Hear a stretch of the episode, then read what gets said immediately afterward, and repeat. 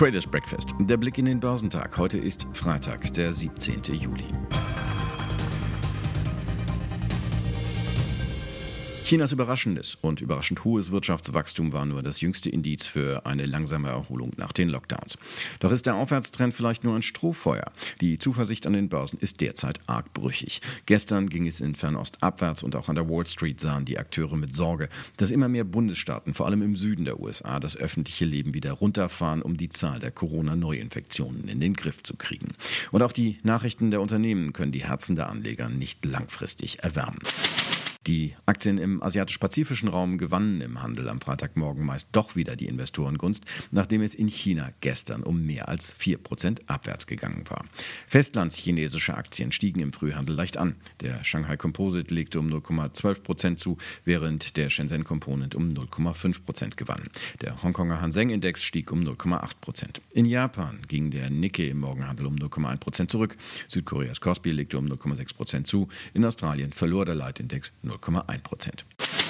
An der Wall Street haben die US-Anleger nach den jüngsten Kursgewinnen wieder kalte Füße bekommen. Die wichtigsten Aktienindizes schlossen gestern im Minus, wobei die konjunktursensiblen Technologiewerte etwas stärker nachgaben als die Standardtitel. Börsianer verwiesen unter anderem auf durchwachsene chinesische Wirtschaftsdaten als Belastung. Sorgen bereitete Analysten die zuletzt schwache Entwicklung des Einzelhandels.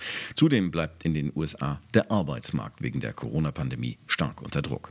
Der US-Leitindex Dow Jones fiel um 0,5 Prozent auf 26.734 Punkte. Zur Wochenmitte hatte das Börsenbarometer nach Fortschritten bei einem Corona-Impfstoff erstmals wieder seit fünf Wochen zeitweise die Marke von 27.000 Punkten berührt.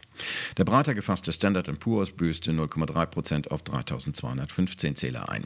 Der Technologiewerteindex Nasdaq 100 verlor 0,7 Prozent auf 10.626 Punkte. Unter den Einzelwerten ging es mit Quartalsberichten unter anderem aus der Bankenbranche weiter. So legten nach JP Morgan und der Citigroup sowie Wells Fargo nun Morgan Stanley und die Bank of America ihre Resultate vor. Während die Bank of America einen Gewinneinbruch erlitt und ihre Risikovorsorge für Kreditausfälle anhob, berichtete die Investmentbank Morgan Stanley dank des Handelsbooms an den Finanzmärkten über Rekordwerte bei Gewinn und Ertrag. Damit büßten die Aktien der Bank of America 2,7 Prozent ein, während die von Morgan Stanley 2,5 Prozent gewannen.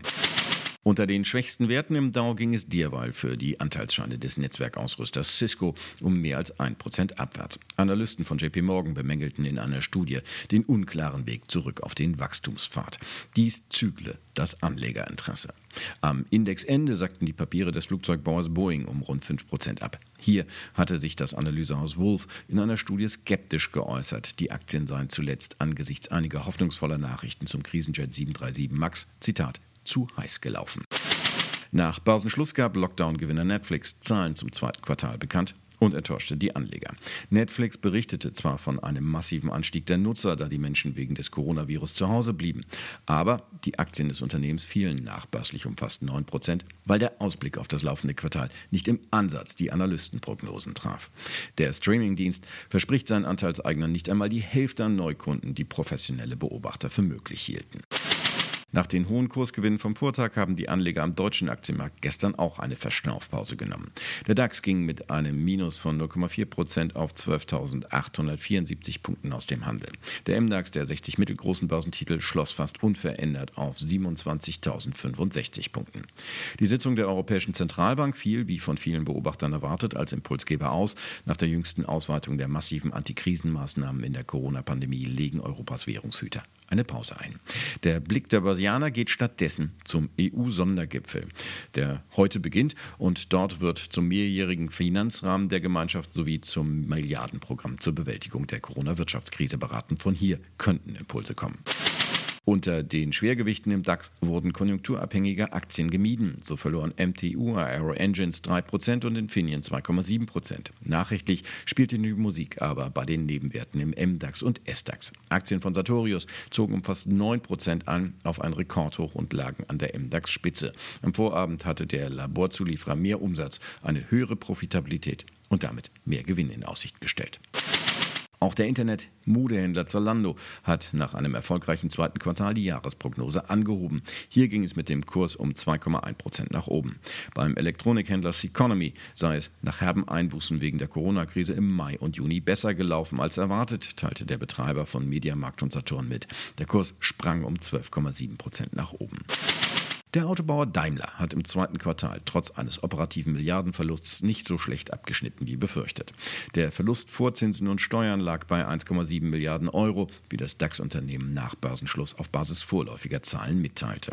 Das war auch nur etwas mehr als im Vorjahreszeitraum mit 1,6 Milliarden Euro minus. Damals hatte der Konzern die Rückstellung für Dieselaltlasten und Takata Airbags erhöhen müssen. Analysten hatten mit einem noch höheren Verlust gerechnet. Daimler selbst hatte bereits rote Zahlen angekündigt angekündigt. Die Markterholung sei stärker ausgefallen als gedacht, hieß es nun von den Stuttgartern. Im Juni habe es sogar eine starke Entwicklung gegeben, wie es hieß.